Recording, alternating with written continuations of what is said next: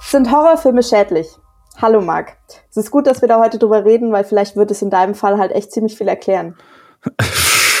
Was willst du damit behaupten? Ey, Horrorfilme, wenn Horrorfilme schädlich wären, dann würde ich ja nicht so ein erfolgreicher Podcaster sein, oder nicht?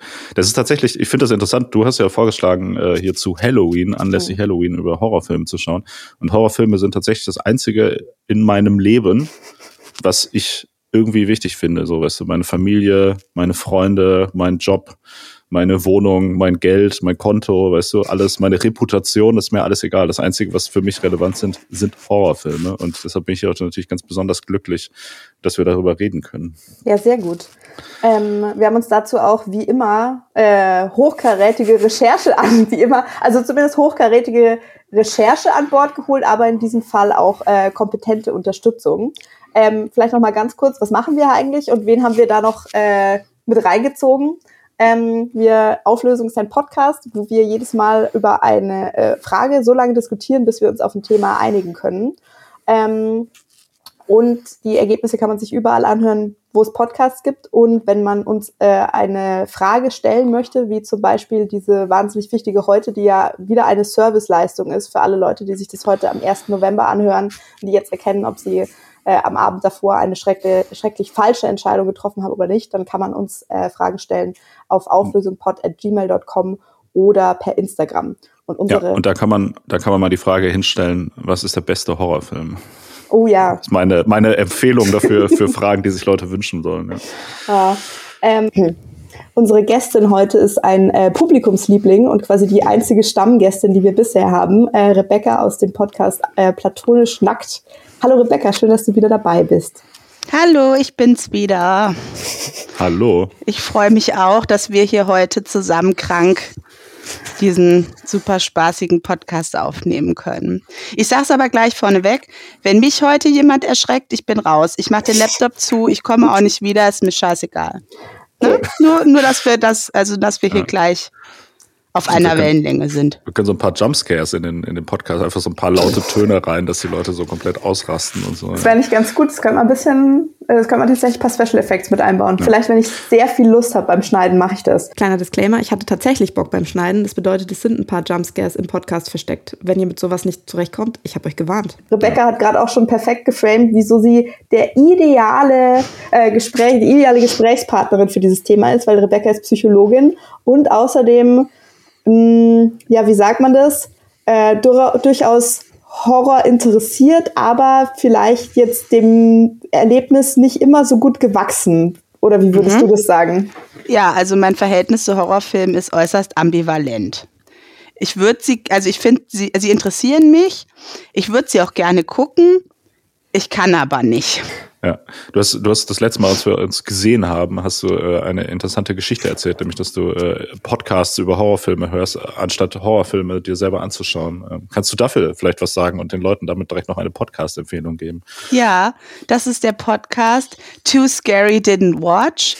Und die Idee ist also, es sind auch drei äh, Frauen und eine davon guckt gerne Horrorfilme und die anderen trauen sich nicht. Und die, die die so gerne guckt, ähm, schaut sie sich dann an und erzählt dann also den Plot von einem Horrorfilm und dann weiß man, was passiert und muss ihn aber nicht selber gucken. Das hat mich sehr gefreut. Zum Beispiel wollte ich die, also wollte ich schon gerne wissen, was in Midsommar so passiert. Ich wusste aber, dass ich den auf keinen Fall gucken will. Und jetzt konnte ich mir dann also den Podcast anhören und jetzt weiß ich Bescheid. Und das macht mich sehr zufrieden. Geil. Die kann ich sogar fast, also manchmal vielleicht sogar, nee, zum Einschlafen nicht, aber so abends geht auch noch. Du meinst, das ist die fiktionale Variante von den Leuten, die zum Runterkommen True Crime Podcast hören.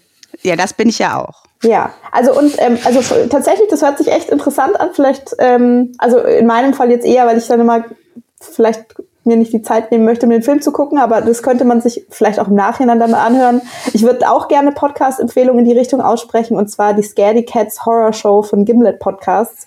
Ähm, ein bisschen ähnliches Konzept. Da haben äh, zwei Leute zusammen aufgenommen. Der eine schaut sehr gerne äh, Horrorfilme, der andere kann es gar nicht. Ähm, und die haben sich das dann sozusagen zusammen als äh, Projekt vorgenommen, ich glaube, zehn Filme jeweils zusammen zu gucken oder beide gucken die nochmal und besprechen das dann und quasi mit, mit aufsteigendem Grusellevel und dann zu gucken, ob man da äh, ob man da vielleicht doch lernen kann, mit Horrorfilmen klarzukommen. Was ein interessantes Konzept ist, da können wir vielleicht auch nachher nochmal drüber sprechen. Mhm. Und jetzt bin ich aber interessiert, was war da der gruseligste Film, den die angeguckt haben? Weißt du das? Das weiß Oder? ich leider nicht mehr. Schade. können wir, können wir als Info in die Show Notes packen. Kleiner Einwurf von Zukunftsliste an dieser Stelle. Es ist eine Miniserie und die Filme, die in den fünf Episoden in dieser Reihenfolge besprochen werden, sind Der Exorzist, Nightmare on Elm Street, Alien, Hereditary und Midsommar und Get Out. Und äh, noch um kurz das, äh, die Schlaufe, die, um kurz den Kreis zu schließen, so heißt das. Ähm, nach, nachdem du da erzählt hast, dass du diesen Podcast hörst, haben wir danach äh, Nope im Kino geguckt. Mhm. Kannst du da vielleicht was über deine persönliche Erfahrung damit äh, schildern? Der ja. letzte Film von John Peel. Ja. Also ich hätte fast gesagt, ich wurde von euch genötigt, aber das stimmt so nicht. Ich wurde verführt, weil das grundsätzliche Interesse ist ja da, aber es war sozusagen wieder besseren Wissens, habe ich mich drauf eingelassen. Und also es war schon sehr, es ist einfach wahnsinnig anstrengend für mich. Mhm. Also es ist körperlich anstrengend für mich. Es waren, also es, ich bin jetzt auch nicht böse drum, es war auch also so von vom Grusellevel ging es, glaube ich, auch so für mich verhältnismäßig. Ich bin auch in letzter Zeit durchaus immer mal wieder ähm, sozusagen eingetaucht und habe mir so ein paar Serien angeguckt, die schon auch gruselig waren, aber das ist dann so eine Sonntags auf einem kleinen Bildschirm, wenn es hell draußen ist und danach noch ein Disney-Film geht. So, dann kann ich das machen. Ja. So. Nice. Ja. Aber Nope war, war okay, aber ich war schon auch, also pff, körperlich einfach belastet. Mhm. So. Ja. Okay. ja. ich fand den aber auch, also der war auch, also ich, äh, verführt äh, würde ja beinhalten, dass da so äh, eine Absicht dahinter steckte, aber das war ja, also ich, wir haben den ja vorher auch nicht gesehen und alle haben gesagt, er ist voll harmlos und der hatte eine FSK 12 Freigabe. Ich war tatsächlich aber auch hinterher so ein bisschen überrascht, dass der schon doch ein bisschen krasser war, als ich so gedacht hätte. So. Also, ja. ja gut, also zu der FSK Freigabe, also ich war mal im Kino in Findet Nemo. Und es gibt in Findet Nemo also diese Szene, wo Nemo dann zum ersten Mal in dem Aquarium ist und dann schwimmt er da so rum und schwimmt dann auf so eine Deko. Ich glaube, es ist halt so ein Totenkopf, der in dem Aquarium ist, schwimmt er so zu und dann kommt die äh, französische Krabbe da so raus und sagt irgendwie Bonjour. Ich war der einzige Mensch in dem Kino voller Fünfjähriger, der sich laut erschrocken hat. Es war völlig absehbar, dass das passiert. Es war völlig klar. Ich habe mich erschrocken, ich habe laut aufgeschrien und alle haben mich ausgelacht. Oh. Also so ist so so bin ich erschreckbar. Und wenn es ganz schlimm ist, fange ich dann auch einfach in, instant an zu weinen, wenn ich mich ganz dolle grusel. So. Also vielleicht, vielleicht dazu auch so eine Anekdote, weil du das mit dem FSK meintest, da wird's ja schon, also das wäre nicht tatsächlich mal ganz interessant, wie genau da die Richtlinien sind, wo eben beschlossen wird, das ist jetzt irgendwie zu krass oder so. Aber es gibt ja auch Sachen, die äh, keine FSK-Freigabe haben oder so auf dem Index teilweise gelandet sind, wo ganz viele Leute, auch ich an manchen Stellen sagen würde, na ja, das ist doch jetzt nicht, das ist doch nicht gruselig, sondern das ist halt lustig oder vielleicht ein bisschen eklig. Und das Beispiel, an das ich da denken muss, äh, ist Brain Dead, falls ihr das kennt. Äh, mag du doch bestimmt. Das ist ja. so ein, ich glaube aus den, was, 60ern oder sowas, so ein, so ein Zombie-Film, der wirklich ganz klamaukig ist. Der ist äh, aus den 90ern oder so, ja. Echt? Okay, dann, na gut. Also so 94 oder so. Und der ist, glaube ich, immer noch in Deutschland tatsächlich beschlagnahmt. Also den darfst du immer noch nicht, also der Besitz von der DVD ist Wirklich? strafbar. Okay, das ist, das ist ziemlich witzig, weil, ähm, also äh, vielleicht nochmal als Hintergrund, wieso ich über diese Frage sprechen möchte. Ich habe äh, mehrere Freunde, die keine Horrorfilme gucken, denen es, also denen es nicht nur so geht wie dir, dass sie sagen, die können das nicht, Rebecca, sondern die wirklich sagen, warum sollte ich mir das antun? Ich verstehe das nicht. Ähm, und äh, eben eine Freundin, da haben wir damals äh, so mit als Teenager irgendwie so 15, 16, wir hatten einen gemeinsamen äh, Freund, der eben ein riesiger Horrorfilm-Fanatiker war, muss man schon sagen. Also der hatte so eine krasse DVD-Sammlung, alles waren Horrorfilme. Wir haben nur Horrorfilme geguckt, die ist jedes Mal halb gestorben so. Und da haben wir auch Braindead damals geschaut. Ähm, Und dann kommt irgendwann, Spoiler, ähm, so eine Szene, wo äh, eben Zombies sich im ganzen Haus verbreitet haben und der Protagonist quasi dieser Epidemie so ein bisschen äh, Einhalt gebieten möchte. Und die Möglichkeit, die ihm dann einfällt, ist, dass er sich so ein Rasenmäher vor die Brust schnallt und dann quasi durch diese Menge läuft und dann werden einfach so die Zombies zerhäckselt.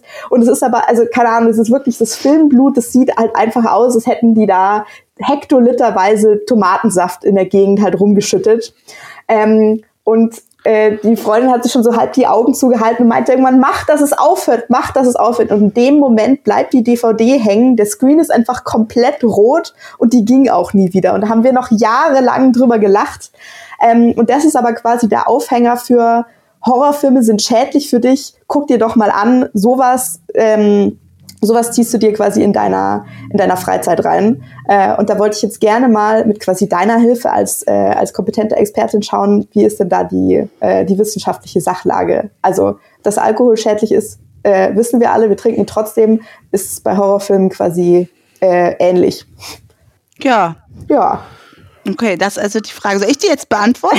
nein, nein, ich wollte nur noch mal ein bisschen Kontext geben. Aber klar, okay. Rebecca, dafür bist du da. Du sitzt jetzt hier auf dem heißen Stuhl ähm, und wenn du sie nicht sofort beantworten kannst, dann kommen wir mit äh, Jumpscares. Dann kommen wir mit Rasenbären. Ja. oh, ich hätte das schon auch schlimm gefunden, glaube ich. Also. Aber es ist also wirklich, es ist wirklich witzig. Ja, also der Film, den kannst du dir echt angucken, der ist ja. tatsächlich witzig einfach. Aber weißt du, wie oft mir schon Leute gesagt haben, Rebecca, das kannst du dir angucken. Das ist doch nicht gruselig und das ist immer gelogen. Weil ja. mein, mein Maßstab für wann ich gegruselt bin, ist einfach, es, es hat mit dem von anderen Leuten nichts zu tun. Also ich kann Dinge lesen und ich kann auch Podcast hören über irgendwelche fiesen Mordfälle, aber ich kann mir nichts Visuelles angucken. Hm. Und wenn dann auch noch so die musikalische Untermalung, die arbeitet sich mir so richtig in die Muskulatur und dann ähm, bin ich also raus. Der also, letzte Horrorfilm, wo ich dann, wo ich dann gesagt habe, okay, ich kann jetzt nicht mehr, war Saw 1. Hm. Und ja, dann, ich, ich konnte einfach, ich war danach irgendwie so eine halbe Stunde dissoziiert. Ich hatte komplett aufgegeben und dann musste ich mir das Ende nochmal angucken, weil alle rausgegangen waren, irgendwas anderes machen. Und ich saß da und habe den Film alleine zu Ende geguckt und war dann einfach nur noch halbtot innerlich. Richtig abgestumpft und fertig.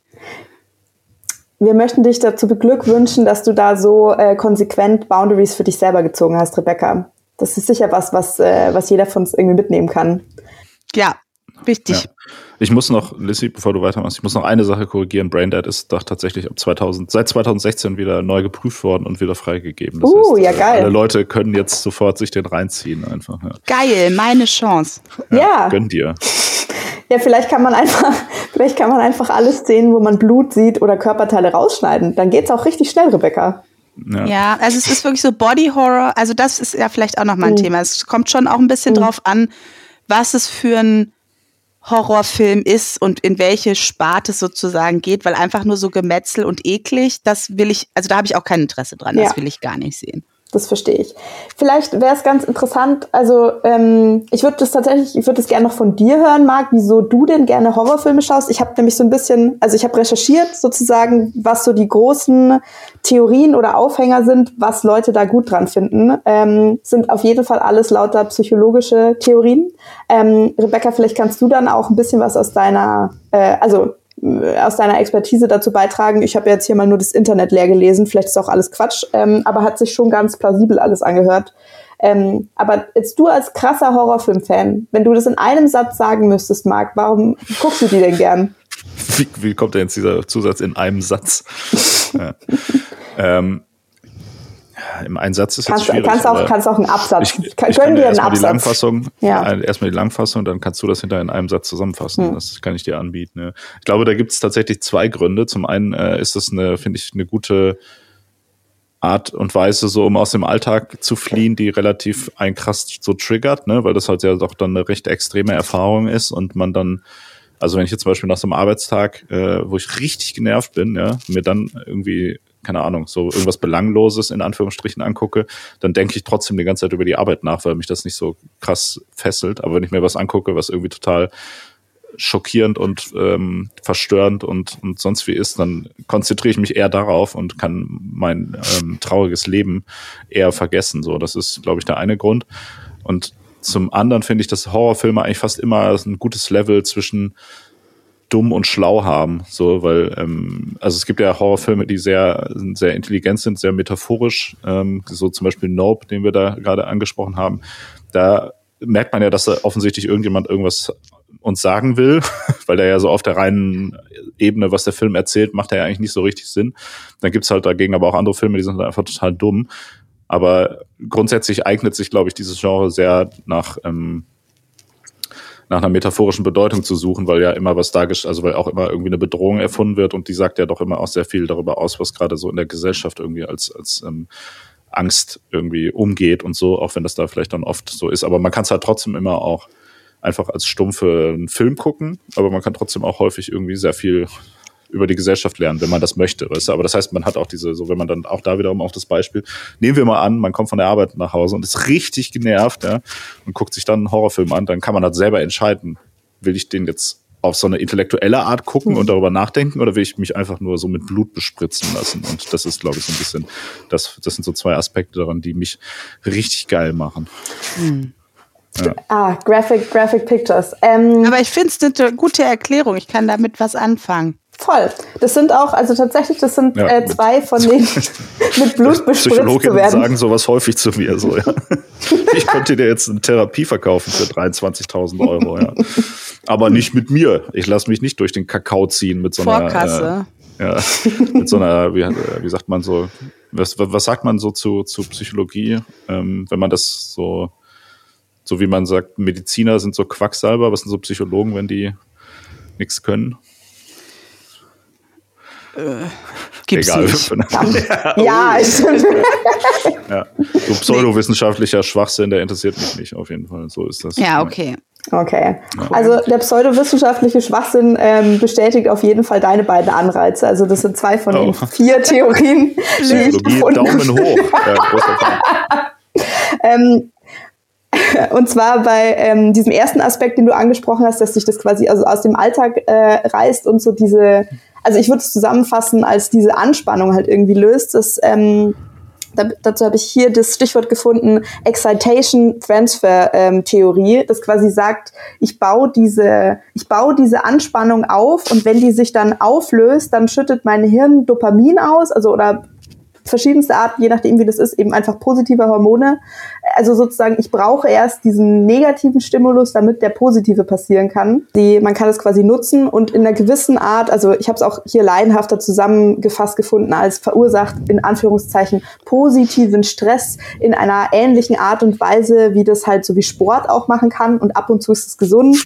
Ich habe auch ähm, ein oder zwei Studien gefunden, die gesagt haben, ja, es kann sogar Kalorien verbrennen, bla bla bla. Who gives a shit? Ja, also halt auch so, okay, wow, das ist jetzt schon ganz schön desperate. Ähm, oh, Filmdiät, ja, das ist der neue. ja, das ist auf jeden Fall dein Geheimnis. Nichts, ähm, nichts essen und den ganzen Tag Horrorfilm. Ja, und das, also es gibt also verschiedenste Studien in diese Richtung, die das halt ausprobiert haben, so, dass ähm, Studienteilnehmer wurden halt erschreckt sozusagen und danach waren die glücklicher und entspannter. Ähm, und es gab zum Beispiel auch so eine ganz interessante ähm, Studie mit äh, so 260 Besucher von so einem Haunted House. Ähm, also ich meine, die hatten da natürlich auch Bock drauf, ne? aber die waren danach halt noch stundenlang irgendwie äh, entspannter, weniger müde, weniger anxious. Ähm, und vor allem das Interessante war, dass dieser Effekt eben so stundenlang nach diesem Besuch noch angehalten hat und die auch alle meinten so, das hat die einfach von ihren äh, von ihren Sorgen quasi vom Alltag abgelenkt. Also es ist einfach. Ja, es macht ja, ja Sinn. Also das ist ja evolutionär ja. ganz logisch. Ja. So. Und es macht auch Sinn, warum das so nach einem stressigen Arbeitstag funktioniert. Ja. Also letztendlich ist es ja so, dass unser Gehirn ja keinen Unterschied macht zwischen einer erlebten Bedrohung und einer realen Bedrohung. Und da wir jetzt nicht mehr so häufig Säbelzahntigern begegnen, ist zum Beispiel sowas wie dauernder Stress durchaus etwas, was unser Gehirn als Bedrohung mhm. erlebt. Und dann gibt es im Prinzip ja nicht so viele Möglichkeiten. Dann haben wir halt so ähm, automatisierte Stressresponsen, die dann so ablaufen und es ist total wichtig, die zu Ende zu bringen, damit man wieder das Gefühl von ich bin in Sicherheit, ich bin verbunden haben kann. Und es macht schon Sinn, dass wenn man an der Arbeit hat man ja oft nicht das, die Möglichkeit, äh, keine Ahnung, den Kampfmodus zu Ende zu bringen, indem man seinem Chef eine reinhaut. Und dann kann ich mir das schon vorstellen, dass wenn man dann auf der Couch sitzt und einen Horrorfilm guckt und dann entlädt sich das sozusagen und hinterher macht man das Licht wieder an und ist irgendwie so, dann bringt, also dann wird dieser Zyklus so abgeschlossen und dann vermittelt das unserem Organismus, hey yo, alles cool, wir sind in Sicherheit, ist in Ordnung so. und dass man sich dann verbundener fühlt, wenn man das mit einer mit einem Rudel erlebt makes all the sense. Ah, Rebecca, es ist, als hätte ich dir, was ich nicht getan habe, vorher meine Recherche geschickt, weil das ist nämlich der nächste Punkt. Also das geht jetzt noch mal eins bisschen drüber hinaus. Wir kommen gleich noch zu deinem äh, letzten Aspekt, Marc. Ähm, das, was du da gerade angesprochen hast, das kann man ja auch dann sozusagen, also man kann bewusst sagen, ich suche mir jetzt, einen, ich schaue mir einen Horrorfilm an, weil das lenkt mich von meinem Alltag ab, weil das einfach ganz was anderes ist. Aber das, was, was du gerade angesprochen hast mit diesem, ich, ich bringe diesen Stresszyklus zu Ende, das wird auch ganz bewusst eingesetzt oder da gibt's auch Studien dazu, dass das eben Leuten mit Anxiety oder teilweise auch mit Depression, dass das helfen kann, weil die genau diesen Punkt mit diesem, ich bringe den Zyklus, Zyklus zu Ende, so ich verdaue auch das mal nochmal ganz kurz, ich beende meinen, ich runde meinen Spannungsbogen schön ab, dass die das durch Horrorfilme erleben können und dass so dieser Mechanismus da auch besser eingeschliffen wird. Mm. Und auch, weil du ja auch gesagt hast, so ähm, Stress, also wir kommen da nicht draus raus, weil das ist, das sind Mechanismen, die haben wir eingebaut. Ähm, genauso gehören halt in irgendeiner Form ja Unsicherheit gehört auch immer zum Leben dazu. Das sieht halt jetzt heute sehr viel anders aus als damals, als uns diese Mechanismen quasi äh, einprogrammiert wurden evolutionär. Ähm, und aber eben Horrorfilme können dann tatsächlich dabei helfen, da besser damit ähm, umzugehen. Also, weil du das auch vorher gesagt hast, Body Horror zum Beispiel kannst du nicht, äh, kannst du nicht gut. Ähm, da gibt's auch Studien oder eben äh, Forscher, die sagen, dass das halt voll die gute Erkenntnis über dich selber sein kann, dass du lernst, so welche Sachen triggern mich denn, also welche, ähm, welche Ängste machen mir besonders viel aus, weil das einfach nicht bei allen Leuten ähm, das Gleiche ist und dass das quasi, das kann so eine, das soll eine Möglichkeit sein, seine Coping Responses so ein bisschen feiner ähm, zu kalibrieren quasi. Genau. Äh, in, den, äh, in den 1950ern hat sogar so ein Forscher von der University of Southern California gesagt, dass ähm, Horrorfilme sind Self-Administered Psychiatric Therapy for America's Adolescents, also quasi selbstverordnete Psychotherapie für die Jugendlichen von Amerika. Finde ich schon ganz spannend, weil also ich schon auch gerade in der Pubertät ging das für mich auch so los. Also ich erinnere mich dann halt an so Videoabende und The Ring und alle zusammen ja. und irgendjemand schleicht sich dann raus und ruft irgendwie an und so dieses, dieses Rudel, also dieses, die Peer Group erlebt zusammen diese, also ne, ich hatte da damals auch schon keinen Bock drauf, aber so dieses, diese Erinnerung daran, dass man irgendwie als, als Gruppe zusammen sich das gegeben hat und so, ich kann mir vorstellen, dass das dann auch so, ein, so zusammenschweißt und irgendwie so ein Zugehörigkeitsgefühl gibt, was du eben ja gerade in dieser Lebensphase außerhalb deiner Herkunftsfamilie suchst. Voll, voll. Also auch, auch das ist genau, was die Forschung sagt. Es ist auch witzig, dass du sagst The Ring, weil genauso war das bei mir auch. Ich hatte eine Freundin, die halt rund um Halloween Geburtstag hatte und schon als Kinder haben wir da quasi immer so eine Übernachtungsparty gemacht. Aber sobald wir halt so 12, 13 waren, haben wir angefangen, Horrorfilme zu schauen. Auch The Ring. Es war richtig schlimm. Und dann haben mhm. wir immer in der Gartenhütte übernachtet. Horror. Ähm, und, ähm, und eben auch dieses sozusagen, diesen Bonding-Effekt, die das hat. Also sowohl als, als Gruppe kann das sozialer Kleber sein. Es gibt auch Forschung, die sagt, wenn du halt auf einem, äh, auf einem ersten Date bist, du guckst einen Horrorfilm zusammen an, dann ähm, ist die Wahrscheinlichkeit irgendwie höher, dass da die Funken sprühen, weil man das ja dann diese Anxiety... Das Hängebrücken-Experiment. Genau, genau, genau. Ja. Genau, also dass man sich zusammen auf irgendwie so eine ganz unsichere Hängebrücke und hinterher ist man halt voll in love. Ja. Weil man gemeinsam überlebt hat. Ja. Ich dachte, ich dachte, das wäre ein Film, das Hängebrücken-Experiment. also. aus, auf dem ersten Date. Das klingt geil. Aber The Ring ist ein ganz gutes Beispiel, weil The Ring, also den, ähm, das ist so ein Film, der sehr, sehr, sehr so beinhaltet, was ich an Horrorfilmen eigentlich theoretisch mögen würde, mhm. was praktisch aber total oft auf der Strecke bleibt. Also die deuten ja eine mega gute Story an mhm. und dann erzählen die die nicht. Also ich will doch wissen, was ist, was sind denn das jetzt für Videos und wer ist denn, warum ist denn da das Mädchen? Warum musste die denn im Pferdestall? Das wird doch überhaupt nicht zu Ende erzählt. Und das es hat mich richtig ärgerlich gemacht, weil die Story, die so ein bisschen anklingt, ist mhm. eigentlich eine geile. Und das interessiert mich an Horrorfilmen. Die ah. Story, die Abgründe. Ich will wissen, warum das so ist. Also das, also ja, das eigentlich, warum ich auch Psychotherapeutin mhm. werden will, so, weil mich ja. Geschichten interessieren. Und dann ist es aber eben oft so, dass das nicht, also ja. die Balance nicht so aufgeht zwischen, es ist eine geile Story und wir erzählen die gut. Und dann müssen wir es aber auch noch so machen, dass die Leute sich in die Hose machen. Hm. Du hast halt so ein Yearning für Closure, Rebecca. Muss ich dir jetzt selber nicht sagen, dass es ganz problematisch ist. Geht eigentlich. Wenn ich ein Buch lese oder so, ist es ja fein. Das, also das ist ein echtes Problem, was ich in Horrorfilmen insbesondere erlebe. Deswegen kann ich auch besser Serien gucken. Hm, ja. Also Horrorserien, da nehmen, die nehmen sich mehr Zeit für alles. Ich kann mehr Pausen machen. Und das geht. Also jetzt hier so Haunting of Hill House und so habe ich mir gegeben auf dem kleinen Bildschirm sonntags morgens, aber ging. Ah, ja, okay. War ähm, ganz stolz. Oh, und ja, das ist auch heftig auch, ja. Das habe ich, hab ich nicht gesehen. Das ist mir dann, das ist mir dann zu viel Zeit invest, also sorry, Kant. Ähm, und auch das, was. Aber Bücher lesen, ja, ne? Klar. klar. Ja. Die kann man, also das ist jetzt wieder, das ist echt eine andere Diskussion, let's not get into that, aber auf jeden Fall. Ähm, genau, ich wollte auch nochmal äh, darauf zurückkommen, weil du meintest so, das ging so los mit den Horrorfilmen und es ist eben diese Peer Group und so. Ich habe auch ein so ein, ich habe ein so ein Essay gelesen, auch das dachte mir, ja, es ist schon ein bisschen aus dem Fenster gelehnt, aber trotzdem ganz interessanter Gedanke, ähm, dass Horror ja, also weil das eben in diesen formative years passiert, also die meisten Leute haben ja ihren Horrorfilm in so einem Teenageralter gesehen. Das ist ähm, mit einem ähnlichen Alter, wo auch viele Leute ihren ersten Porno sehen. Also dass es so ein bisschen so eine Emanzipationserfahrung auf eine Art und Weise auch irgendwie ist. So ich, ich schaue mir so ein bisschen die äh, in irgendeiner Form, sagen wir mal, auch die Abgründe des Lebens oder die Bereiche an, von denen ich auch bisher vielleicht noch beschützt wurde. Also so ich äh, ich konfrontiere mich selber mit was, ich setze mich mit was auseinander, was irgendwie Konfliktpotenzial verschiedenster Art sozusagen hm. bietet. Ich lerne, dass die Welt außerhalb meines Elternhauses tödlich und geil ist. Ganz genau. ja. Aber das, also das auch, das aber auch alles ähm, in Ordnung kommt. Also weil äh, das fand ich auch ganz ja. interessant. Da gibt es auch so ein Konzept wohl. Also mh, was wichtig ist, auch mit diesem, was wir vorher eben hatten, mit diesem, wenn man den Spannungsbogen zu, ähm, zu Ende bringt, da gibt es ein paar Voraussetzungen, die erfüllt sein müssen, damit man Horror genießen kann. Und zwar hieß es der, äh, es braucht einen Psychological Protective Frame, den du haben musst, damit du sozusagen da äh, Freude draus ziehen kannst. Und ähm, da hieß es irgendwie, gibt es verschiedene Kategorien davon und ein und die drei Aspekte, die da gegeben sein müssen, sind, ich muss wissen, dass ich selber physisch in Sicherheit bin. Ähm, ich muss mich so, ich muss möglich sein, mich da, muss mir möglich sein, mich davon abzugrenzen. Also ich muss mich selber daran erinnern können, dass es nichts mit mir zu tun hat und auch nicht echt ist.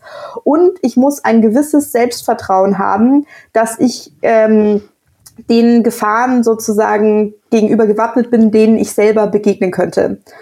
Also so, wenn, wenn dass ich jetzt nicht so, oh mein Gott, es ist alles so schlimm, so ich kann, ich könnte jetzt, wenn ich rausgehe, mir kann ja alles möglich passieren und da wäre ich, also dann wäre ich total lost, sondern so, okay, Messerstecher wäre wahrscheinlich schlecht, aber wenn jetzt, keine Ahnung, mich raubt morgen jemand aus und der tut mir aber sonst nichts, ich I will live oder was auch immer. Mhm.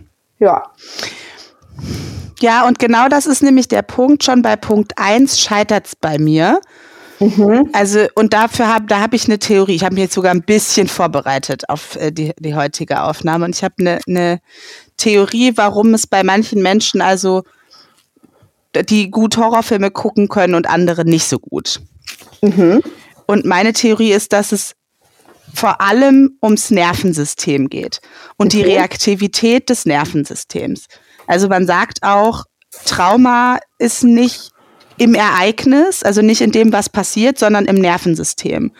Und wie sehr dein Nervensystem reagiert auf äußere Reize oder auf eben auch die Reize, die aus einem Horrorfilm kommen, ist super individuell. Und ich habe ein extrem empfindsames Nervensystem und das fährt sich hoch. Wenn die Musik nicht, also wenn die Musik schon so atmosphärisch ist, das fährt sich hoch. Wenn dann noch irgendwie ein Jumpscare kommt, dann bin ich irgendwann über so einer Grenze drüber. Und dann kann ich vom Kopf her mir tausendmal sagen, dass das nicht echt ist und ich nicht in Gefahr bin. Mein Körper weiß das dann nicht mehr. Mein Körper ist im Stress und das ist das Anstrengende für mich. Und ich glaube, und es ist einfach so, dass andere Menschen nicht so stark, äh, also deren Nervensystem ist nicht so reaktiv oder anders reaktiv.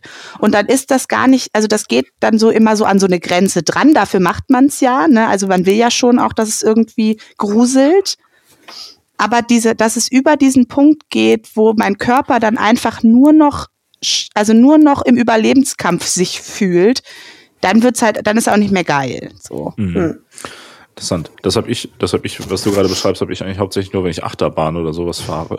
Das kann ich zum also, Beispiel gut. Hm. Ja, das ist aber spannend. Ich war ähm, letztes Jahr im, im Disneyland in Paris, äh, weil ein Freund von mir da äh, hin mich eingeladen hat und oh, da sind wir. Äh, ja, also nee, so, dass ich bezahlt habe. Ach so. Aber, ne, also, also hat er dich nicht eingeladen, er hat dich nur gebeten, ja, mitzukommen. Genau. Okay. Äh, und da sind wir dieses, dieses Tower of Terror, wenn euch das was sagt, gefahren. Das ist ja so ein Freefall-Ding, halt, wo man immer Gut, so hoch und runter. Ja. ja. Also wo man halt immer in so einen künstlichen freien Fall versetzt wird. Das finde ich das Schlimmste, was, ja. ich, was man erleben kann. So, ich aber auch Achterbahn fahren finde ich richtig ja. unangenehm. Aber bei also wenn es nur, wenn ich mich selber, also wenn mein Körper nicht so richtig involviert ist, dann ist es in Ordnung. Wenn mein Körper involviert ist, dann geht es aber auch überhaupt nicht. Also dann habe ich genau hm. die gleichen Symptome, die du gerade geschildert hast. Das heißt, ich bin körpersensibel äh, und psychisch abgestumpft. Vielleicht, also ich habe jetzt eher gedacht, vielleicht bist du da auch nicht so verbunden in bestimmten Situationen. Wie meinst du? Also, das, also Körper? mit deinem Körper nicht so sehr verbunden.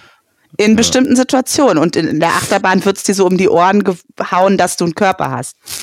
Ja, stimmt, ja. Der soll ja eh weg.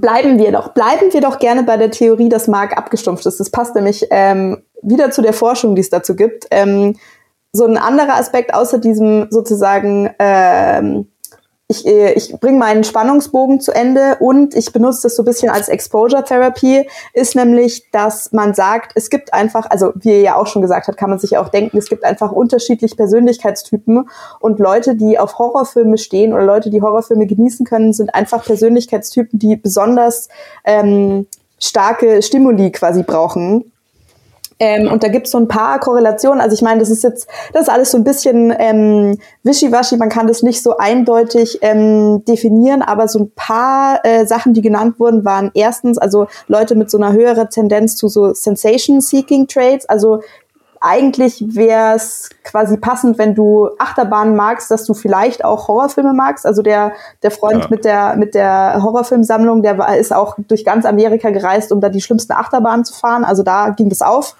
ähm, und jemand, der eben sehr offen ist äh, neuen Erfahrungen gegenüber. Dann gibt's auch eine, äh, äh, eine Theorie, die sagt, dass Menschen mit niedrigerer Empathie Horror mehr genießen können, weil sehr empathische Menschen, wie ja vielleicht ja. zum Beispiel eine Psychologin oder angehende Psychotherapeutin einer sein könnte, ähm, durch diese Bilder äh, stärker mitgenommen werden und es deshalb nicht gut verkraften. Genau. Ähm, und dann gibt's noch so ein bisschen Forschung, wo man jetzt sagt, das muss man mit ähm, mit Vorsicht genießen, weil das ähm, nicht so ganz den äh, aktuellen Bevölkerungsdurchschnitt quasi repräsentiert. Also zum Beispiel, dass bei dem, was es an Literatur quasi gibt, kommt auch raus, dass irgendwie Männer äh, lieber Horrorfilme gucken als Frauen und dass zum Beispiel Frauen, denen ist es wichtiger, dass es ein Happy End gibt oder halt irgendwie eine Auflösung und so. Ich dachte so, naja, okay, das könnte ich mir jetzt vorstellen, dass das vielleicht, wenn man da in ein paar Jahren nochmal guckt, dass das ähm, sich nicht mehr so ganz ja. hält. Ähm, vielleicht liegt es aber auch nur daran, dass sich Männer tendenziell besser mit dem Täter identifizieren können und für die geht's ja dann meistens gut aus. Das stimmt, ja. das könnte sein. Und was ich sagen, Happy End gibt's auch, wenn die Frau zu Ende abgeschlachtet oh worden ist. Ja. Ähm, was ich auch noch ganz äh, was ich auch noch ganz interessant finde, also äh, wir hatten jetzt, ich hatte das ja dieses Konzept äh, angesprochen mit diesem Psychological Protective Frame, also diesen, diese Rahmenbedingungen, die du brauchst, damit du das genießen kannst. Man hat sich ähm, Movie Box Office Daten aus 82 Ländern angeschaut und da kam raus, dass in Ländern mit höherem Einkommen ähm, tendenziell oder also sehr eindeutig viel mehr Horror geguckt wird. Und äh, da gibt's eben die Theorie, ja. so wenn du einfach ähm, an der äh, Einkommensgrenze vielleicht sogar schraubst, dass eben dieses, ich fühle mich physisch sicher ähm, und ich, äh, das hat alles nichts mit mir zu tun, wenn da irgendwelche schlimmen Sachen passieren, dass es einfach nicht gegeben ist und dann hast du da halt auch keinen Bock drauf, was ja total viel Sinn machen würde. Ja, ja Horrorfilme sind ein richtiges Privileg. Ja. Voll. Ja, das, das ist genau aber das Ding. Das ist auch, ich gucke Horrorfilme. Eigentlich ist die Antwort in einem Satz, ich gucke Horrorfilme, weil ich keine eigenen Probleme habe. ja, aber also, also ohne Scheiß, das ist das ja. Wenn, wenn Ja, ja. Das ist was, weil das ist eben nicht close to home. Das äh, würde auch ähm, halt total gut ähm, zu der Tatsache passen, dass ähm, ein oder zwei Leute, die ich eben kenne, die gar keine Horrorfilme gucken wollen, die eine davon ist äh, ist Ärztin, die eben sagt, dass ich, also keine Ahnung, Leute, die Leute, die die bluten und irgendwie abgeschlachtet werden, ich habe das schon in der Arbeit, ich brauche das nicht auch noch zu Hause so. Mhm. Kann, ich, kann ich gut nachvollziehen. Ja, ähm, und was ich vielleicht auch noch ein ganz witziger Fun-Fact ist, ähm, dass man auch so versucht hat, Korrelationen aufzuzeichnen, ähm, quasi welche, wenn du, wenn du eben doch Horror magst, welche ähm, welche Genres eben besonders gut angeblich, das klingt relativ konstruiert für mich, zu äh, bestimmten Persönlichkeitstypen passen. Zum Beispiel, dass Leute, die sich auch für so Preppertum interessieren, ähm, halt gerne so, äh, so Endzeit-Apokalypsen äh, mögen oder eben auch so, was man Prepper-Genre nennt, also zum Beispiel halt äh, Zombie-Outbreak oder wenn hier Alien Invasion ist und so und dass man da ähm, auch Korrelationen gefunden hat, dass die resilienter sind und vorbereitet auf Überraschungen, weil das ist ja sozusagen deren ganzes ähm, Hobby, würde ich sagen. So, die äh, der Weltuntergang kommt und wenn man das dann im Film sieht, dann ist es halt für die ähm, nichts Besonderes mehr. Genau. Und Das ähm, wird sich dann rausstellen. ja, das stimmt allerdings. Und dann gab es noch so eine andere Theorie, das fand ich auch, also weiß ich nicht, aber interessanter, äh, interessanter Blick drauf, der sagt, dass Leute, die zum Beispiel besonders auf Zombie-Filme stehen, dass die tendenziell auch eher gesellschaftskritisch sind, weil ein Aspekt, der da ja quasi immer drin vorkommt, ist ja äh, so Ressourcenknappheit und dass die Leute halt nicht anständig zusammenarbeiten und dass quasi die Schwächsten dann sofort unter den Tisch fallen. Also Ja. Ja, I don't know. Und dass ähm, Leute mit einer starken religiösen Prägung, die fühlen sich eher zu paranormalen Plots und irgendwelchen äh, dämonischen. Ja, ist das so? Ja? Ja. Okay. Also dann, ich, also jetzt so, so Dings, äh, so Endzeitkram, das würde ich gar nicht als Horrorfilm werten. äh, wenn Also keine Ahnung, ich denke dann so an so Independence Day und so, ist doch Actionfilm. ja, das ist, also gut, das wäre jetzt auch sehr interessant. Ähm, ich hatte auch versucht, so eine Definition für Horror rauszusuchen. Es ist schwierig. Also da gibt's äh, sehr viele unterschiedliche Ansichten drauf. Wir haben ja vorher über Nope gesprochen. Ähm, gab jetzt auch die Meinung drüber, dass es da, also es gibt Horrorelemente, aber war das jetzt ein Horrorfilm? Es kommt irgendwie ein Monster drin vor, aber spielt keine so große Rolle eigentlich. Ich glaube, Ja. für mich persönlich ist schon auch das, also das äh, übernatürliche, paranormale, nicht erklärbare schon auch zentral für Horror. Also ja gut, also jetzt so richtig so, wobei das ist ja auch bei hier so bei diesen ganzen Nightmare on Elm Street und so ist ja schon auch immer noch so ein bisschen so ein Aspekt mit dabei, ne? weil Mhm. einfach nur ein Serientäter fände ich jetzt auch kein Horrorfilm. Ja, ja ich glaube, also die, die gängige Definition von Horror ist eigentlich, dass es irgendeine Art von Bedrohung gibt, die halt nicht unbedingt in der realen Welt ähm, verwurzelt ist. Ja. Also das heißt, das wäre jetzt der Mhm. Unterschied, genau, so ein Serienthriller, äh, Serienkiller-Film wäre ein Thriller, so heißt das, ja. Ja gut, die Grenze ist ist wahrscheinlich auch ein bisschen Ja. Also das heißt, bei Nope, um das als Beispiel zu nehmen, der würde ich schon aber sagen, dass das ein primär ein Horrorfilm ist. Mhm. Nicht. Also meine, meine persönliche Definition von äh, Horrorfilm wäre einfach zu sagen, es ist halt ein Film, der primär das Ziel hat, Leuten Angst zu machen. Okay, das ist aber schon eine sehr breite Definition, oder? Ja, ja, voll, aber finde ich auch gut. Deshalb ist ja auch, gibt es ja auch voll viele Horrorfilme. Ja. Was einfach Ja, Sicht auf die Welt ist, die dich erfreut. Und dann ist es aber schon sehr davon abhängig, wovor man jetzt so Angst hat. Ne? Also das ist ja auch total individuell.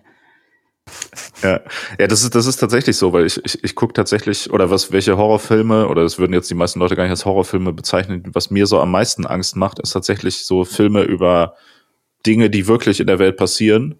Ähm, zum Beispiel, ähm, keine Ahnung, es gibt so, so Michael Haneke-Filme, so Liebe Mhm. zum Beispiel, das ist so ein, so ein äh, Film über so ein zwei, so ein e- altes Ehepaar, so 80-Jährige, wo sie dann so langsam in die Demenz abrutscht und er halt, also die so das, das glücklichste Leben hatten, so was man sich vorstellen kann, und dann ist halt aber so langsam vorbei und sie äh, wird, also sie sterben halt einfach so langsam. So, das finde ich irgendwie, den finde ich total furcht, furchtbar, den Film, weil das halt einfach so, wo ich denke, ja, stimmt, das, das steht mir ja auch noch bevor, im, im besten Fall, so, ne? Also, wenn alles gut geht, dann ist das so das Best-Case-Szenario irgendwie. Oder auch so gewisse Kriegsfilme, so, ähm, keine Ahnung, so Komm und Sie kann ich hier auch an der Stelle Oh, ja. äh, Aber- empfehlen. Das aber ist du, auch also, ein sehr guter Film in die Du, Richtung, ja. du guckst es dann gerne, oder? Du such, also du, ich verstehe das schon richtig, dass du dir eben gerne Filme auch raussuchst, die so richtig schlimm für dich sind. Ja, voll. Also, weil ich das schon auch interessant finde, mich dann selber damit zu konfrontieren. Gerade so dieses Thema einfach alt werden und sterben, finde ich, das macht mir auf jeden Fall relativ viel Angst, so vom, vom Grundprinzip her. Mhm. Da gibt's ja auch, also das ist ja so ein Thema, was auch sehr selten ähm, in Filmen irgendwie dargestellt wird. Das Mhm. ist, wie gesagt, bei den Filmen Liebe, das ist eigentlich witzig, weil es auch normalerweise enden ja Liebesfilme immer an der Stelle, wo es dann scheiße eigentlich wird. Ne? So, okay, wir sind jetzt verheiratet und so, und dann ist alles Mhm. so, okay, und jetzt leben sie für immer weiter. Und der Film zeigt halt einfach mal, okay, wenn es jetzt alles gut geht, was passiert denn Ja. dann eigentlich? Das eigentlich ist also auch ein romantischer Film, aber ist halt mal realistisch so, ne? Und das sieht man ja eigentlich nie so wirklich halt. Ich meine, so Filme irgendwie über irgendwelche komischen Monster oder sonst irgendwas, die machen mir jetzt nicht unbedingt Angst. Die Mhm. gucke ich jetzt tatsächlich auch eher mit so einem, wo ich denke, ha, witzig so. Aber Danke, Marc, dass du heute als äh, perfektes Schaubild für die Sachen, die ich recherchiert habe, dienst, ohne dass Ja. ich das geplant hätte, weil das ist nämlich der vierte Aspekt, wieso Leute gerne Horrorfilme gucken. Und zwar nennt man das, was du da empfindest, Morbid Curiosity. Äh, und zwar ist es das Interesse daran, möglichst viel über sozusagen schlimme äh, Tatsachen oder gefährliche Situationen zu lernen. Also man könnte auch sagen, dass das eben der Grund ist, wieso Leute gerne ähm, eben diese True Crime Podcasts hören, wobei das wahrscheinlich eine zu einfache Erklärung wäre. Ähm, und das, was du gerade gesagt hast, du meintest du halt, also so Sachen, die im echten Leben passieren. Wir hatten ja vorher auch schon, du hast auch mal gemeint, so, ähm, wenn, wenn so Dinge quasi aus dem, äh, aus der Realität oder sozusagen aus dem aktuellen Zeitgeschehen, wenn die wieder aufgegriffen werden, das spiegelt sich halt darin ganz, ganz stark wieder, auch auf so einer übergeordneten Ebene. Also zum Beispiel, ähm, gab es eine Theorie, dass zu der Zeit, also dass deshalb diese Folterfilme wie eben Saw und Hostel, die Rebecca nicht abkann, dass die ähm, selben Zeit populär wurden, als halt ähm, so viel bekannt wurde über die echte Folter, die halt in Guantanamo zum Beispiel passiert ist.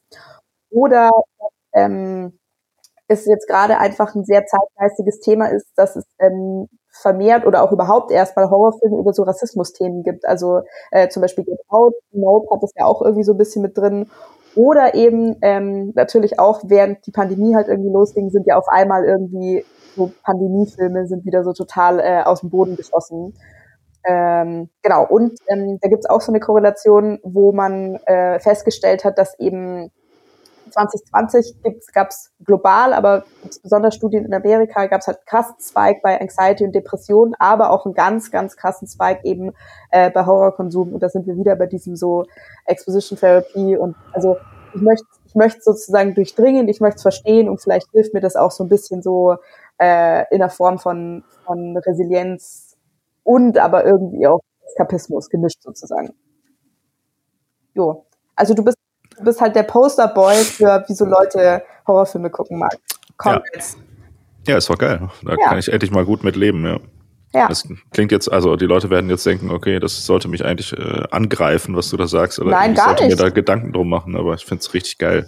Ich bin das, ich bin das, äh, das Idealbild von einem Menschen, der einfach in der ersten Welt lebt, äh, in einem reichen Industrieland, keine Mhm. Probleme hat und sich deshalb irgendwie äh, versucht, möglichst viel mit negativen Dingen in seiner Freizeit auseinanderzusetzen, damit, ihm, äh, damit er zumindest irgendwie sowas wie eine Lebenserfahrung spürt. Das bin ich. Geil. du jetzt Siehste, guck. So, jetzt brauche ich die 23.000 Euro für die Therapie gar nicht zahlen. Ich habe nämlich schon selber erkannt, was Sache ist. Ja. 1a.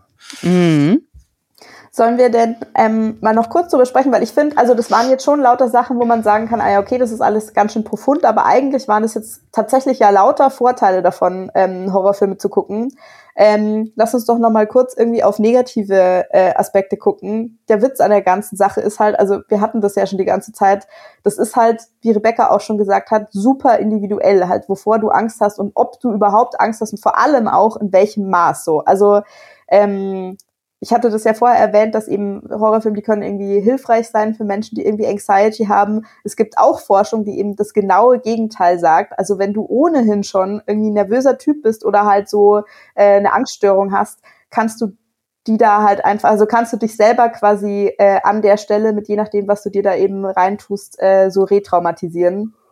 Und eben auch, ähm, das ist halt das Argument, das ich schon so oft gehört habe, äh, was Rebecca auch vorher gesagt hat, so dein Körper reagiert halt so, als würde es sich um eine echte Bedrohung handeln. Und eben besonders, wenn das Bilder sind, kann dein Gehirn das zum Beispiel auch ähm, in Form eben von Albträumen. Also da gibt es auf jeden Fall sehr, sehr starke Korrelationen zwischen Schlafstörung und dann auch Albträumen.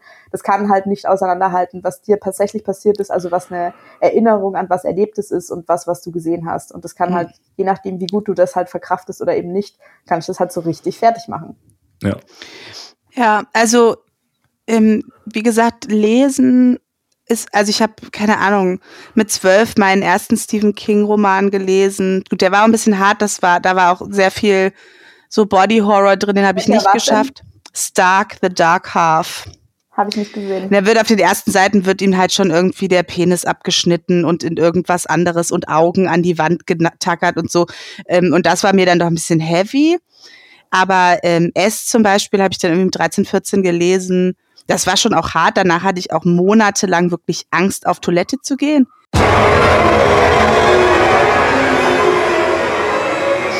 Aber als ich den Film dann gesehen habe, so der Film hat dann nichts mehr mit mir gemacht, so weil das Buch ist schon auch deutlich härter. Aber also visuell ist für mich das, also das kriege ich irgendwie nicht gut geregelt. Mhm. Ich kann mir Sachen anhören, ähm, außer es ist halt wirklich so ein musikalischer Aspekt, auch bei Videospielen. Ich konnte ganz viele Videospiele nicht spielen, weil wenn es dunkel wird und dann wird die Musik so stressig und dann kriege ich Angst. So. Und dann muss ich ja aber meistens was tun. Und dann, das ging nicht. Ich bin dann halt wieder weggegangen und habe nichts zu Ende spielen können, weil es mich einfach, also das ist nicht schön. So. Klingt nicht gut, ne? Aber das, das kann ich auch äh, aus eigener, also um hier das nochmal wieder zu machen, ich kann das tatsächlich bestätigen, was du gerade sagst. Ich habe auch, ich habe super häufig Albträume, von wo irgendwelche Motive aufgenommen Echt? werden, die in, in Horrorfilmen aufkommen. Aber ich empfinde auch das tatsächlich jetzt nicht als negativ. Ich mag das eigentlich fast immer, wenn ich Albträume habe. Ich finde das irgendwie spannend. Also vielleicht ist das dann, sind das dann auch nicht richtige Albträume. Also manchmal habe ich natürlich richtige Albträume, so, das ist dann kacke, aber so ein bisschen Albtraum ist auch ganz geil. Dann hat man so ein bisschen Horrorfilm äh, Spaß, also, selbst beim Schlafen, weißt du? Also ich habe keinen, also ich träume ja, also ich habe keine Albträume. So, das ist nicht das Problem. Also in der Regel, es kann halt höchstens sein, dass ich nicht einschlafen kann, weil ich noch so drüber bin. Mhm. Aber wenn ich schlafe, schlafe ich, dann habe ich keine Albträume. Ich hatte einmal einen, und das war dann aber irgendwie, ich habe früher, also kennt ihr The Cell mit ja. Jennifer Lopez? Den habe ich irgendwie, keine Ahnung, mit 14 oder so geguckt, war auf jeden Fall auch eine richtig beschissene Idee. Ähm, beschissener Film. Ja, also ja, ich, das, äh, ich war einfach nur so, ach du Scheiße, was ist das hier? Und dann hatte ich aber jetzt vor einigen Jahren das erste Mal einen Albtraum dazu. Und dann bin ich aufgewacht und hatte morgens schon Selbsterfahrung, also Lehrtherapie und bin dann zu meinem Therapeuten in die Praxis gewankt und habe gesagt, ich bin gerade aus dem Traum aufgewacht, ich bin da völlig fertig. Er so Analytiker, ja geil, endlich mal ein Traum.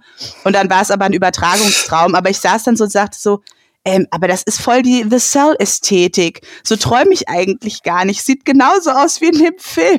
Da musste ich ihm erst mal von dem Film erzählen. Aber das war das einzige Mal, dass ich mit im Zusammenhang mit einem Horrorfilm was geträumt habe. Und da ging es gar nicht um den Film, sondern um einen Patienten, den ich hatte. Ja. Also ich finde, in Marks Fall können wir dann schon nochmal zusammenfassen. Also wenn du dich sogar darüber freust, du hast offensichtlich wirklich zu wenig echte Probleme. Ich glaube, also weiß ich nicht, müssen ja. wir mal irgendwas aufladen. Das geht ja so nicht weiter. Ja, ihr müsst, was, was, was würdet ihr mir gerne für ein Problem anhängen? Nee. Kann, ihr könnt, äh, ihr könnt euch von mir schwängern lassen. Das wäre das Schlimmste, was passieren könnte, glaube oh ich. Oh Gott. Ich glaube, das wäre aber vor allem auch für mich ganz schlimm. Ich wollte gerade sagen, da kriege ich ja, jetzt so die viel Dedication, davon. So viel Dedication nee. muss schon sein, ja. Ah. Mir ist das ja egal, ob du Angst hast oder ob es dir schlecht geht oder nicht. Ja. Was willst du denn Aber das ist doch eine gute halt Grundlage, unter, um eine Familie Body zu Horror. Ja, das wäre echt, das wäre echt richtig harter Body Horror. Da bin ich raus. Bin ich raus. Ja. Boah, das wäre echt, ja stimmt. Lass mal da einen Film darüber drehen, wie das ist, von mir schwanger zu sein. oh Gott. Das ist ein David Cronenberg-Film. Ja. Also würdet ihr auch sagen, weil das jetzt auch schon ein bisschen rauskommt, so euer, euer sozusagen schlimmstes Genre oder was ihr am gruseligsten findet, ist Body Horror? Ich nicht, ne. Also das ist ja gar nicht mal gruselig, das ist einfach so eklig. Also ich kann schon, also ich kann schon nicht mir anschauen, wenn jemand Also es gibt eine Person in meinem Leben, die mir gerne Angst macht. Und das zum Beispiel einfach so über die Daumen auf die Augen legen und dann so schreien, so, ah! Da bin ich schon raus. Ich, ich gehe dann, ich halte das gar nicht aus. So Augen ist ganz, ganz schlimm. Und es gab einen, einen True Crime Podcast, den konnte ich auch nicht hören. Da ging es um, ich glaube, Albert Fish. Und der hat so, der macht so eklige, so kleine eklige Sachen mit so Fingernägeln und so. Und das kann ich auch nicht. Also wenn irgendjemand ausgeweidet wird oder so. Also du kannst Torture kannst du nicht, oder? Ja, das kann ich auch nicht. Aber vor allen Dingen sind das dann so Sachen, da kann man sich ja reinfühlen. Also das ist dann für mich nicht so abstrakt, wenn es irgendwie drum geht, dass dir irgendjemand was unter den Fingernagel schiebt oder so. Das ist mir, dann weiß ich ja, so kann ich ja ungefähr an persönlichen Erfahrungen ab gleichen, so wie schlimm würde das wohl sein. Und das kann ich nicht aushalten. Wenn es was ist, was total weit von mir weg ist, so dann macht meine Psyche einfach so, ja, okay, ja. der wurde ausgeweidet und fertig. Ja, Stell mir gut. das auch nicht vor. Ja, ja, das ist, also kannst du ja auch, also wenn du, wenn du jetzt irgendwie in einem Film siehst, wie jemand irgendwie der Kopf abgeschlagen wird oder so, da hast du ja auch keine, keine Referenz. Das kannst du dir ja gar nicht vorstellen. so, ja, ja. Also. Ja, naja, also. außer, außer du bist halt zu viel auf TikTok rumgehangen. Oder halt also gar, also, oder wisst ihr, was ich meine? Es ist ja nicht so, als könntest du das halt nicht in der Realität dir angucken. Kannst du ja. Aber mache ich ja, ja, nicht. Aber du weißt ja nicht, ja. du weißt ja nicht, wie sich das anfühlt, wenn dir jemand den Kopf abschlägt. Und ich finde, das ist auch schwierig, also beziehungsweise das ist ja auch keine, ähm, also man hat da ja wahrscheinlich auch nicht so viel Gefühl, weil man dann ja relativ schnell einfach tot ist. So halt. Also ich glaube, das, das ist ja der Witz. Aber wenn dir jetzt jemand so einen Fingernagel rausreißt, das kann man sich ja relativ gut ganz konkret vorstellen, wie sich das anfühlt, wenn jemand mit so einer Zange so ganz oh. langsam den Fingernagel irgendwie so raus. Weißt ich habe gesagt, ich mache hier zu, ich steige auf. ich meine das ernst, ich kann es nicht. Ach so. Ach, doch, ist, das zählt jetzt auch schon, ja. Und das ist gar kein Vorstellen. Das ist, ich habe jetzt kein Bild, aber mein ganzer Körper reagiert. Ja. Ah. Ja, ach so, sorry, das wusste ich nicht. Dann höre ich natürlich auf. Ja, natürlich. Ah, ja. Da wärst du vielleicht, da wärst du ein super Forschungsobjekt dazu, äh, Rebecca. Da haben, Leute haben versucht, das mal zu ähm, sozusagen zu quantifizieren, was ist denn, oder das wird immer wieder versucht, was ist denn der gruseligste Horrorfilm? Ähm, und zwar wurden, äh, werden da seit drei Jahren immer wieder so eine äh, größere Gruppe von Leuten, denen werden Filme gezeigt, dann wird sozusagen so eine Shortlist ähm, gemacht und man misst, wie sehr der der Herzschlag sich erhöht. Und dann wurden jetzt quasi in den letzten drei Jahren so die, die aktuell die 30 gruseligsten Filme äh, gekürt. Ähm, ganz interessant, der gruseligste Film, den ich jemals gesehen habe, würde ich glaube ich sagen, war Hereditary. Der ist da äh, auf der 2022-Liste auch drauf, auf Platz 5. Mhm. Ähm, habe ich einen Podcast zugehört? Ah ja, schau. Äh, Marc, willst du mal, möchtest du mal raten, was du denkst, was da so alles drauf sein könnte oder was vielleicht die Nummer eins ist? Ja, ich glaube, ich, ich habe das auch mal davon gelesen, dass es diese mhm. Studie gibt, wobei ich äh, mich da jetzt schon mal von vornherein davon distanziere, dieser Art und Weise Horrorfilme zu bewerten, wo der Puls am höchsten ist, finde ich mhm. äh, nicht so gut, weil das ja doch dann wahrscheinlich Filme sind, die relativ viele Jumpscares einfach haben. Das heißt, würde ich da mal so schätzen, dass da so Filme sind wie Conjuring ähm, und Insidious ja. und sowas. Ähm, und ich glaube, ich kann mich, meine mich daran erinnern können, dass der, der Film, der da am höchsten gerankt wurde, Sinister ist oder so, ne? Ähm, ich glaube, das war letztes Jahr, also 2021 war der am höchsten, äh, war der am höchsten gerankt. Dieses Jahr ist er auf Platz zwei gerutscht hinter Host. Ah ja, ja. Ja. Genau, also ich meine, ich würde tatsächlich auch sagen, ähm, es, ist, ja nur wirklich ein, äh, äh, also ja, das ist ja nur ein Aspekt, auf den geschaut wird, aber ich meine, irgendwo musst du dir halt wahrscheinlich so, so eine Metrik irgendwie suchen. Also ich finde interessant, dass es gemacht wird, der ist auch, der Name ist schön catchy, das ist das Science of Scare Project. Ähm, keine Ahnung, da sind sowohl, also das fand ich ein bisschen weird, da ist äh, A Quiet Place und A Quiet Place 2 drauf. Naja, also weiß ich nicht, ob das jetzt sein musste. Den ähm, hätte ich so, also den hätte ich mir wirklich gerne angeguckt, aber ich habe mich nicht getraut. Aber ich habe Podcast dazu gehört. Ja, ja der ist, ist schon auch sehr. Beschissene konservative Propaganda. Den Scheiße könnt ihr euch auch sparen.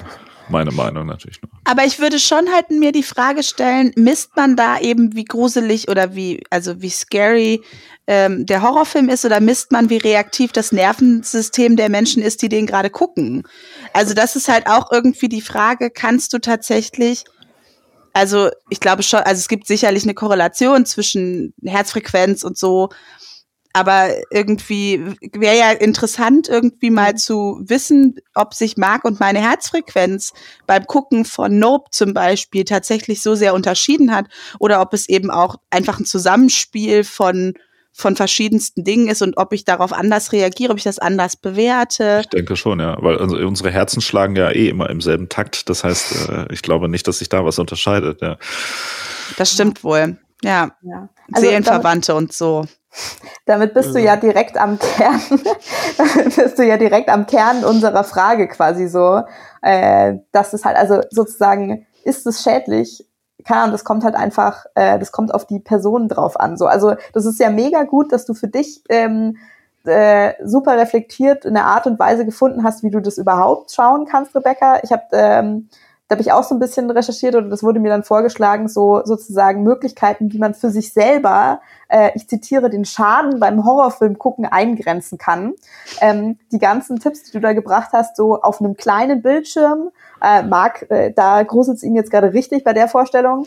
Ähm, dann Aus cineastischen bei, Gründen, ja. Ja, dann äh, bei Tageslicht, dann tatsächlich auch, was du vorher meintest, so du hast äh, das Buch gelesen und dann den Film äh, geguckt bei S und das hat dich nicht mehr so mitgenommen. Also ich würde auch sagen, da ist das Buch auf jeden Fall schlimmer, aber ein Tipp ist auch, dass man den Plot vorher lesen soll, weil dich das halt auf schwierige Stellen hm. vorbereitet. So, das hat auch. Das ist eigentlich eine gute Idee. Ja, das hat halt bei dieser ganzen hier äh, diesen Anxiety-Bogen zu Ende bringen Nummer auch mitgespielt, dass es natürlich viel entspannter ist, ähm, wenn du halt zum Beispiel auch du weißt, okay, ich gucke jetzt diesen Film, der wird gruselig sein und da werden Jumpscares sind, aber es wird, es ist ein, äh, es gibt halt einen festen zeitlichen Rahmen sozusagen, dass das die Leute mega entspannt, weil da kannst du dich einfach drauf vorbereiten so.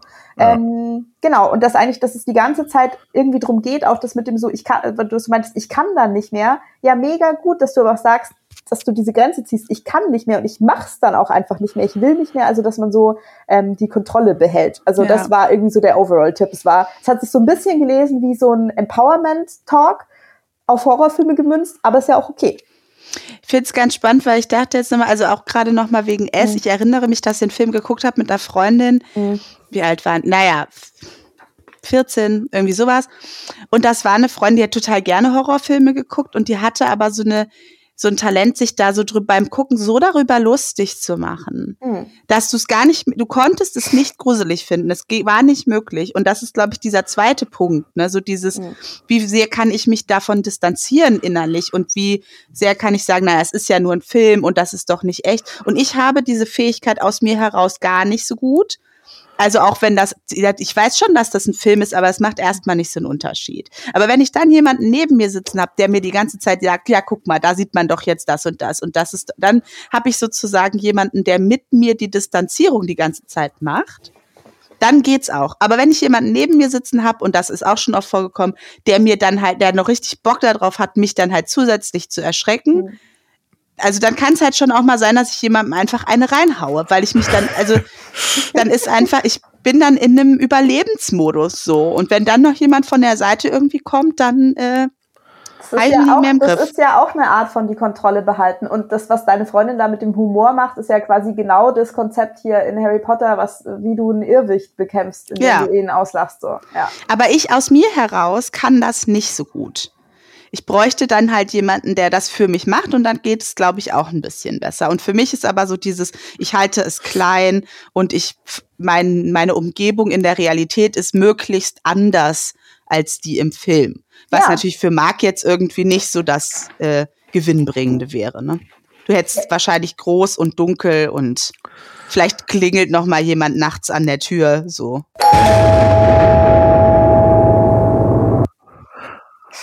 Ja. For the heck of it. Es ist aber, also es macht ja tatsächlich einen großen Unterschied, ja, wie du Filme schaust. Mhm. Also ähm, ich, ich, ich schaue tatsächlich Horrorfilme häufig einfach alleine zu Hause im Dunkeln, ja. was, äh, was ja aber ähm, ja, also was, was das schon sehr viel, sehr viel intensiver macht. Also ich bin aber auch jemand zum Beispiel, der schon auch Angst hat bei Horrorfilmen, so, ne? Also das, ich bin jetzt auch nicht jemand, der sich das dann immer so anguckt und denkt, ja, haha, so voll lustig, mhm. abgestumpft. Ich weiß noch, das hatte ich als Kind, hatte ich immer Angst, dann hatte ich eine Zeit lang nicht Angst. Mittlerweile, so seit fünf oder zehn Jahren, habe ich aber schon wieder irgendwie immer mehr Angst wieder bei Horrorfilmen, so. Und das ja. nimmt auch überhaupt nicht ab, irgendwie, so, finde ich. Ich glaube, auch das hat so, ist so, ein, so eine Pubertätsphase. Ich glaube, wahrscheinlich fängt es mhm. deswegen auch damit dann an, weil du dann einfach auch in so einer Lebensphase bist, wo du dich unbesiegbar fühlst. So, ja. das ist irgendwie auch Teil der Zeit. Und du kannst, also du denkst ja immer, ja, mir würde sowas nicht passieren. Und je älter man wird, also ähm, desto eher ist man irgendwie ja auch, also denkt man ja wieder über Sachen nach und schätzt die vielleicht dann auch ein bisschen realistischer ein als mit 16. Und dann ist es alles auch, also das war echt so eine Zeit lang, so zwischen ja 15, 16, 17 habe ich richtig viele Horrorfilme geguckt, dann kam Saw, dann war ich raus. Ja. Aber es ist dann irgendwie auch so eine Zeit, wo man sich dann irgendwie doch noch mal ein bisschen ja, also wo man sich viel sicherer fühlt, als man eigentlich in der Welt so ist. Hat sie schön gesagt, die Rebecca. Hm. Ja. Aber jetzt noch mal zur Frage, nein. Also sie sind nicht schädlich. Also nicht im Allgemeinen. Also wenn ich merke, dass mir was nicht gut tut, dann sollte ich das tunlichst lassen oder es nur in einem Rahmen machen, in dem es für mich gut geht. Und wenn jemand sagt, ich kann überhaupt keine Horrorfilme gucken, dann gibt es natürlich keinen Grund, das zu tun. Aber genauso gut kann jemand, der da viel Spaß dran hat, auch weiterhin seine Horrorfilme gucken. Man muss sich das ja, also man muss sich da ja nicht gegenseitig missionieren, um jetzt nochmal den religiösen Background reinzubringen. Ja, geil. Also ist die Antwort, sind Horrorfilme schädlich? Nein. Aber die Antwort ist auch, sind Horrorfilme harmlos? Auch nein. Know your limit und sind sie zu stark, bist du zu schwach. Watch responsibly.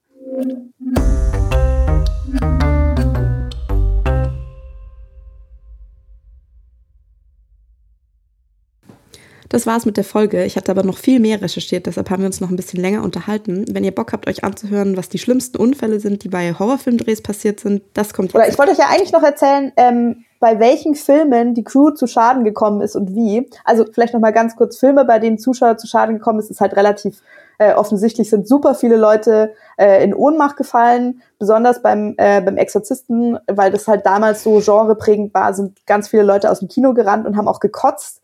Ähm, bei dem Film Bite, ich glaube, es muss auch irgendwie so ein Kannibalen-Ding irgendwie sein, da wurden bei der Premiere schon als Geschenk Kotztüten verteilt und die Leute waren noch so, hahaha, witzig, aber über die Hälfte des Publikums hat die ab der Hälfte gebraucht, also das finde ich schon auch ähm, ziemlich bezeichnend.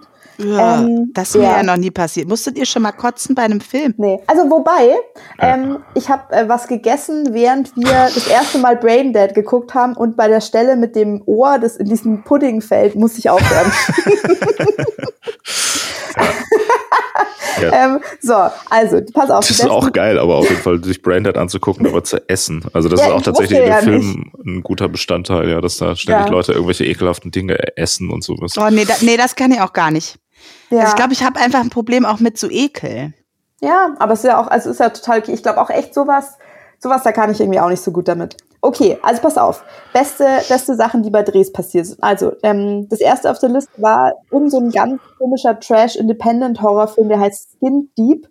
Ähm, und in der Intro-Szene wird jemand gebrandet, also so eine Scarification mit so einem Messer, ein S und ein D, damit dann quasi Skin Deep da stehen kann. Mhm einfach nicht mit CGI gemacht, sondern ähm, der Regisseur hat irgendwie über so eine Fetisch-Website jemanden gecastet, der das echt mitgemacht hat.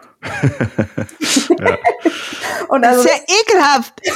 ja, ist es voll. Und auch einfach nicht okay. naja, ich glaube, die Person wurde dafür bezahlt, aber ich finde es auch nicht so richtig okay. Naja. Aber jetzt gerade noch mal zu dem Faktor, ne? Dann wird dann so, das ist ja nicht echt und dann ist es einfach echt. Also dann nimmt, das nimmt dir ja dann auch einfach die Möglichkeit, das durchzustehen. Das, das stimmt, ist mit aber zumindest, Karten also gespielt. es ist echt, aber zumindest bist es nicht du, Rebecca. Das ist, das ist, woran du dich immer erinnern musst. Dann ähm, hier im äh, Exorzisten gibt's ja so ganz viele Szenen, wo eben die Reagan irgendwelche Leute ähm, schubst oder halt so von sich wegstößt. Ähm, und äh, da war das auch eben, also sollte möglichst echt aussehen. Und äh, in einer Szene, wo eben da die Mutter weggeschubst wird, ähm, ist die da äh, auf den Rücken gefallen und hat dadurch jetzt auch immer noch eine permanente Wirbelsäulenverletzung. Oh nein. Ja, finde ich auch ganz schön krass. Ähm, dann hier in äh, meinem, meinem Lieblingsbeispiel Hereditary, da ist einer der Protagonisten ist äh, besessen und haut da seinen Kopf auf den Tisch. Und er hatte halt, also als vorab diese Szene besprochen wurde, meinte er, er hätte kein Problem damit, sich für die Szene halt echt die Nase zu brechen. Also wenn du fest genug dein, ja, ist halt Commitment, Rebecca. Wenn das sind White Men sind das oder so. Also ähm, sorry, aber die Menschen, die hier in dieser Welt einfach am sichersten sind, die haben dann Bock, sich die Nase zu brechen. Ja, also macht gerne so, aber es ist so eine Fight Club-Vibe auch so. Hm. Ja gut, habe ich so noch nicht betrachtet. Also man muss zur, zur Ehrenrettung von Ari Aster sagen, der meinte dann, das wäre nicht notwendig. Und dann gab es aber wohl irgendwie beim Dreh so ein Missverständnis. Ähm, und dann äh, ist zwar die Nase war zwar dann nicht gebrochen, aber der Kiefer war ausgerenkt. Da habe ich richtig Angst vor, dass das mal, also ich, ich habe auch seitdem ich immer, ich muss jetzt ja je, also ich muss ja immer FFP2-Maske tragen an der mhm. Arbeit jetzt. Und dann habe ich tatsächlich seitdem das, also eigentlich jetzt seit zwei Jahren richtig Kieferprobleme dadurch. Ach krass, und dann, okay.